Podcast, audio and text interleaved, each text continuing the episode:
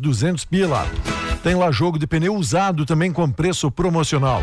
A Pneucar Tapejara na via alternativa, claro, pneu zero quilômetro também tem. O serviço restauração de roda, diamantação torno, solda.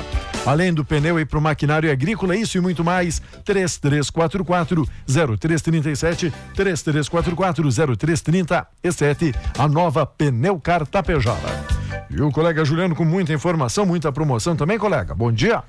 Sim, temos. Bom dia, bom dia. Temos promoções no Supermercado Trevo. Hoje é quinta-feira, então vamos aproveitar. O foco é no Hortifruti. Aproveite, são mais de 60, 60 itens selecionados fresquinhos em promoção. Mamão Formosa a 2,87. Banana Caturra 1,88. Maçã Gala ou Fuji a 3,86.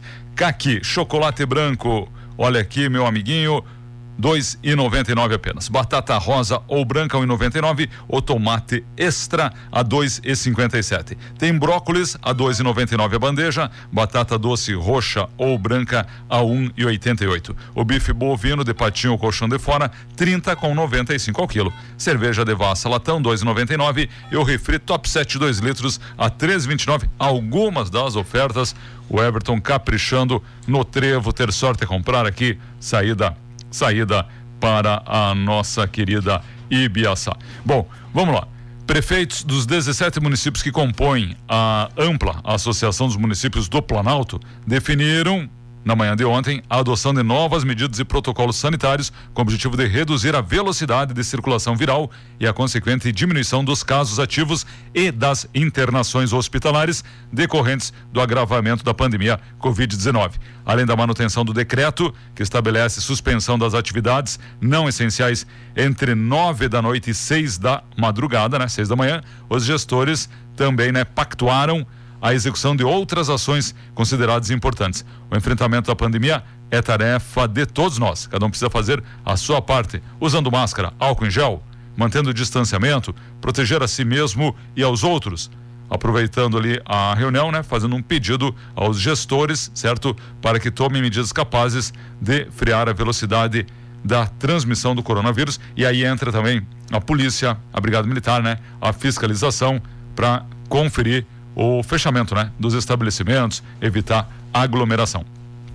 No fim da noite de ontem, quarta-feira, um motorista de aplicativo sofreu um sequestro relâmpago, teve o seu veículo roubado em Passo Fundo. A vítima foi liberada ali na rodovia 135, na saída de Passo Fundo para Coxilha. Por volta das 10 e meia da noite, o casal pediu uma corrida para o motorista de aplicativo. O ponto inicial da corrida foi na Praça Toqueto, na Avenida Brasil, no centro, em Passo Fundo. O destino, o Parque Farroupilha. Após o início da corrida, nas proximidades do Bourbon, o casal anunciou o assalto. Estavam de posse de uma arma de fogo, um revólver. O motorista seguiu conduzindo o veículo em direção à coxilha. Os bandidos pediram para que parasse nas proximidades ali da Dip Sul, na 135, estrada que vai a Coxilha. Ali o motorista foi abandonado. Os meliantes levaram o veículo, um Toyota Etios Sedan branco, placa 3714 de Passo Fundo, modelo 2015. A vítima conseguiu apoio na rodovia, fez o acionamento da brigada. O segundo esquadrão atendeu a ocorrência. Até o momento que eu não tenho né, informação de que o veículo tenha sido recuperado, né? E ontem estava uma noite fria, né? Para você ficar a pé ali na rodovia. Ontem lá em Passo Fundo, o Maurício estava de aniversário. Nosso ouvinte, grande ouvinte Maurício, ontem fez uma festinha sem aglomeração. Uh, também repercute aqui nas redes sociais em São Marcos, aqui na perto de Caxias, uma moto foi atropelada por um caminhão. O motociclista acabou atropelado depois indo por uma caminhonete, certo? Foi na BR 116 na noite de ontem. Ele não sobreviveu, o SAMU atendeu, certo? Mas foi levado ao hospital da cidade, já chegou sem vida.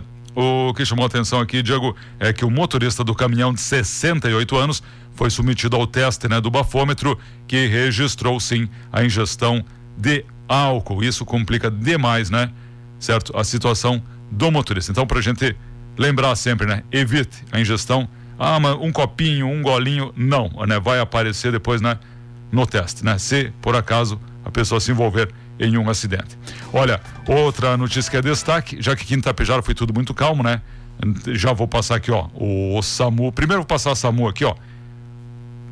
Muito bem. O Felipe está aqui, né? Também está na companhia, o Alcino, repassando. Ontem à noite nós tivemos às 19 e 40, 20 para as 8 ontem. Saída para a rua, aqui na 430, um, uma saída de pista seguida de capotamento. Acidente de trânsito, saída de pista com capotamento. Uma mulher de 42 anos foi vítima imobilizada, conforme o protocolo, feitos curativos, né, ali no local, funcionado o acesso venoso, verificados os sinais vitais e encaminhada para o Hospital Santo Antônio para conduta médica. Ontem, apenas este atendimento, né? E a princípio também foi tranquilo. Com o frio, né? Você viu aí, nós não temos muitas ocorrências também no, plan, no, no nosso plantão da Brigada Militar. Mandar um abraço para o Marcon, que está trabalhando lá, está na companhia. Olha, patrulhamentos, enfim, né? Foram realizados pela Brigada Militar, certo? Você tem que andar né, com seu veículo em dia, aquilo, aquilo tudo, né? Que você já sabe. E a mulher envolvida em um acidente com a filha de dois anos, há um mês atrás, dia 17 de maio, em Lajeado, na 386, foi presa preventivamente na tarde de ontem. Ela, né, é suspeita de ter provocado o acidente, segundo a polícia, após o ocorrido um vídeo em que ela falava né, em tirar a própria vida, levar a filha junto, lembra? Viralizou, né? Nas redes sociais. Ela, inclusive, incentivava a filha a dizer, né, que as duas iriam se matar e a criança, né, né, bem contrariada, né? Não estava entendendo, né? A mulher de 34 anos estava internada desde o dia da colisão em Canoas, tá bom? Ela passou por cirurgia no sábado, teve alta ontem. A polícia já havia pedido a prisão preventiva dela, foi decretada ainda em 21 de maio. De acordo com o delegado, o inquérito será finalizado até o fim do mês, tá bom? E o pessoal esperava isso, né? Prisão dessa mulher, né? Que, né? Na, naquele momento ali não, não estava, né? Muito certa não, né? O pai da criança foi ouvido, deixa eu dar uma olhada aqui. O pai da menina relata que eles estão separados há um ano. Então, ele tem um outro relacionamento e que ela, né, a mulher que causou o acidente, não estaria aceitando este outro relacionamento. E aí, para se vingar, né, do, do, do ex, né, ia ceifar a vida da filha também, né? Então, tá aí. Diego, essas as principais informações, tá bom? Grande abraço. Amanhã com mais notícias aqui no nosso plantão.